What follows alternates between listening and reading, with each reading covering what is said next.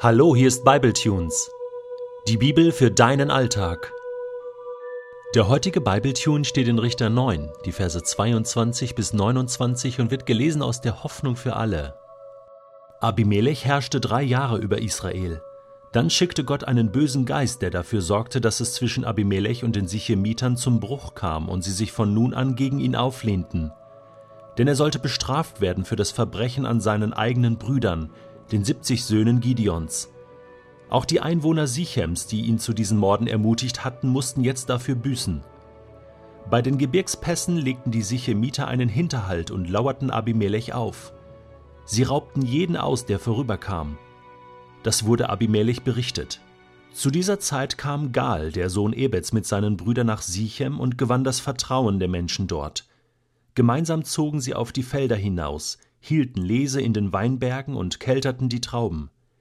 Sie feierten ein rauschendes Fest im Tempel ihres Gottes, aßen, tranken und verfluchten Abimelech. Gal rief, Wer ist denn dieser Abimelech schon? Warum sollen wir Sichemiter ihm dienen, diesem Sohn Jerubbaals? Meint er etwa, wir würden uns Sebul unterwerfen, den er uns als Aufseher vorgesetzt hat? Was glaubt er eigentlich, wer wir sind? Gehorcht lieber den Männern aus der Sippe Hamors, der diese Stadt gegründet hat. Wenn ich hier das Sagen hätte, würde ich Abimelech beseitigen. Ja, Abimelech, sammle deine Truppen und stell dich zum Kampf. Wenn Gott total souverän ist, dann darf er absolut machen, was er will. Und wenn Gott die totale Liebe ist, dann ist alles, was er tut, gut für mich und für dich und für die Welt. Dann ist auch alles, was Gott in der Bibel tut, gut. Nur ganz ehrlich, dir und mir geht es doch manchmal so, dass wenn wir die Bibel lesen, wir manchmal denken, hm, ist das wirklich so gut, was Gott da tut? Kann das sein, dass das richtig ist, dass das fair ist. Und gerade im Alten Testament weiß ich, dass viele Menschen Mühe haben mit manchen Passagen. Und soll ich dir was sagen? Mir geht's auch so. Ich verstehe da auch nicht alles. Aber wenn Gott absolut souverän ist und ich das akzeptiere, respektiere, dann kann ich mich diesen schwer verständlichen Stellen in Ehrfurcht beugen, in aller Demut. Das muss jeder selbst entscheiden. Und dennoch kann man sich ja diesen Fragen mal stellen. Und natürlich bietet der heutige Text eine tolle Gelegenheit. Denn da lesen wir, dass Gott einen bösen Geist geschickt hatte, der dafür sorgte, dass Abimelech und die Sichemiter sich zerstritten haben und es zum Bruch kam und jeder seine gerechte Strafe erfuhr. Jetzt mal ganz abgesehen davon, dass ich der Meinung bin, dass das absolut richtig war, dass Abimelech bestraft wird für diese Bluttat an den 70 Söhnen Gideons, muss man sich doch fragen, und zwar ganz grundsätzlich, ist das möglich, dass Gott einen bösen Geist schicken kann? Gott ist doch gut. Gott ist doch vollkommen. So lesen wir es im Jakobusbrief. Da gibt es keinen Wechsel zwischen Licht und Finsternis. Von Gott kann nur Gutes kommen. Wie kann er denn dann einen bösen Geist schicken? Tja, da sind wir natürlich bei der Kernfrage überhaupt. Wie kann überhaupt das Böse in der Welt sein, wenn Gott doch gut ist? Weil es da einen gewissen Freiraum der Freiwilligkeit gibt den Gott bewusst zugelassen hat, denn sonst wären wir alle Marionetten. Und dieser Freiraum der Freiwilligkeit, denn Liebe gibt immer einen Freiraum zur Entscheidung, der kann zum Bösen ausgenutzt werden.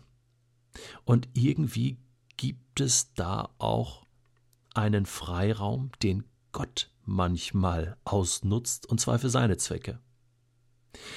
Dies ist übrigens nicht die einzige Stelle, wo wir von einem bösen Geist lesen, den Gott schickt.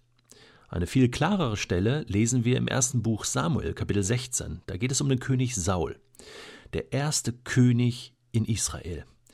Und Saul hat ganz stark angefangen, auch mit dem Geist Gottes, mit dem guten Geist Gottes und lässt dann stark nach. verabschiedet sich immer mehr von den Werten, von den Geboten, die Gott gegeben hat. Und dann heißt es, der Geist Gottes verließ Saul. Und stattdessen fiel Saul in Depressionen, es ging ihm immer schlechter und er verfolgte David, wollte ihn umbringen, ähm, ließ nichts mehr stehen und Gott hat dann einfach entschieden, den äh, möchte ich nicht mehr haben. Es war eine Frage der Zeit, wann Saul dann abdanken sollte. Und dann lesen wir, Gott schickte einen bösen Geist, der ihn immer wieder attackierte. Es war noch eine Nummer härter als hier mit Abimelech. Hier heißt es, dass der böse Geist nur so dazwischen funkte und irgendwie für Verwirrung sorgte, für Chaos, sodass es zu, äh, zu Streitereien kam und, und äh, die im Grunde genommen aufeinander los sind. In 1 Samuel 16, äh, da macht der böse Geist schon ein bisschen mehr. Da kann man nicht nur sagen, dass das einfach die Depressionen von Saul waren. Das ist auch ein schlechter Geist. Ja, das sagt man so. Hier ist schon auch irgendwie eine Aktivität Gottes zu vermelden. Gott greift ein.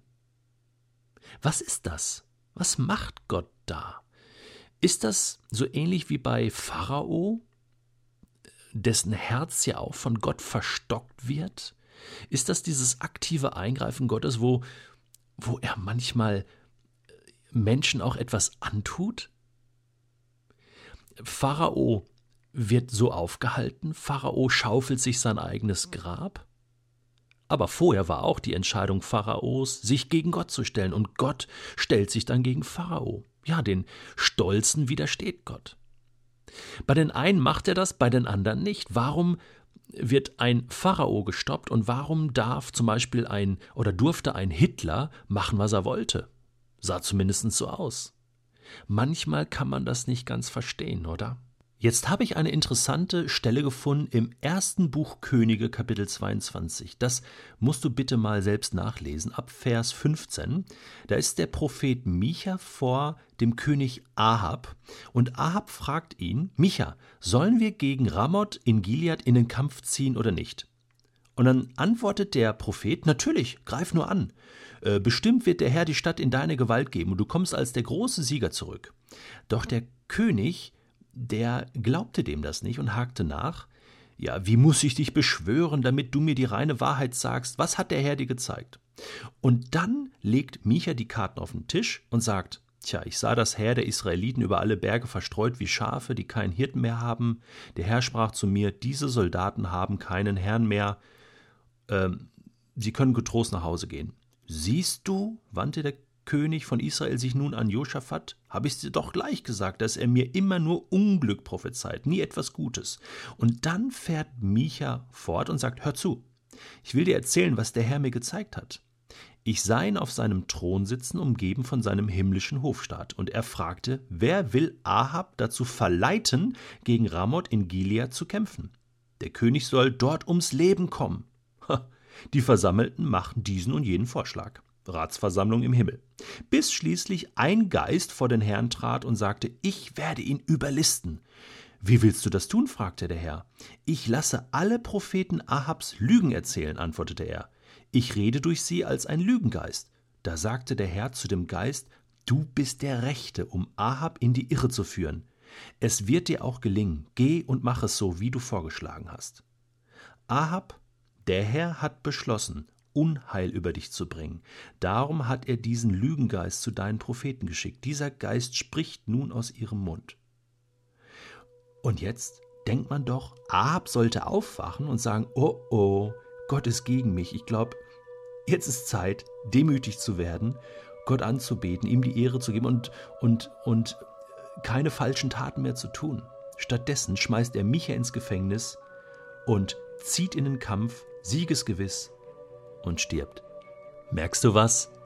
Gott ist absolut souverän und benutzt manchmal böse Geister und sogar den Teufel wie bei Hiob, um seine guten Ziele zu erreichen. Das kann man manchmal nicht verstehen, man kann es nur in Demut akzeptieren. Aber noch ein abschließender Gedanke dazu.